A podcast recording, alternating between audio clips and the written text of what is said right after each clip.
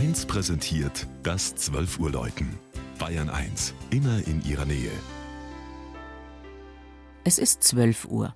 Das Mittagsläuten kommt heute aus Miltenberg in Unterfranken. Georg Impler hat die 9000 Einwohnerstadt besucht, die sich Perle des Mains nennt.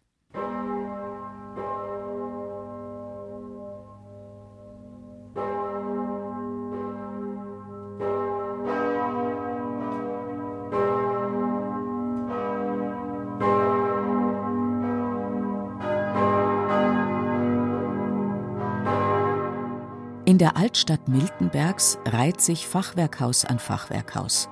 Geranien leuchten an den Fenstern, gotische Treppengiebel, Sandsteinportale, Brunnennischen, Erker, Wappensteine, barocke Hausfiguren und geschnitzte Türen zieren Fassaden und Gassen. Das Mainzer und das Würzburger Tor wachen über Kommen und Gehen. Das auffälligste Baudenkmal steht auf halber Strecke zwischen dem östlichen Stadttor und dem Marktplatz.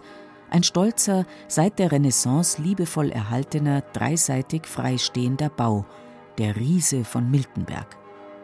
Ob das Gasthaus tatsächlich das älteste Deutschlands ist, wie die Steintafel vermeldet, wer weiß das schon. Dass aber die Kaiser Friedrich Barbarossa, Friedrich III., Ludwig der Bayer und Karl IV. hier genächtigt haben, ebenso wie Maria Theresia, dafür hat man die Jahreszahlen parat und die Fotobelege für Richard Strauss, Theodor Heuss oder Elvis Presley.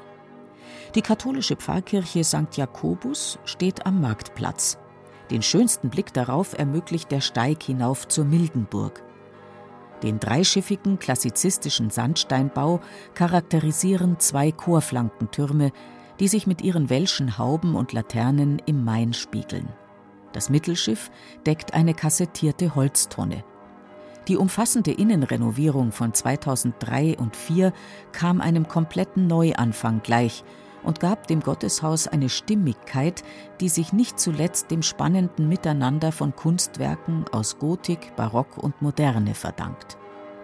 Die sechs Glocken der Miltenberger Jakobuskirche sind bundesweit bekannt geworden, weil am 22. Juli 2006 der damalige Pfarrer Ulrich Bohm mit 20-minütigem Läuten eine Kundgebung der NPD-Jugendorganisation Junge Nationaldemokraten sprengte. Schließlich hat die Jakobuskirche das nach dem Würzburger Dom mächtigste Geläut der Diözese.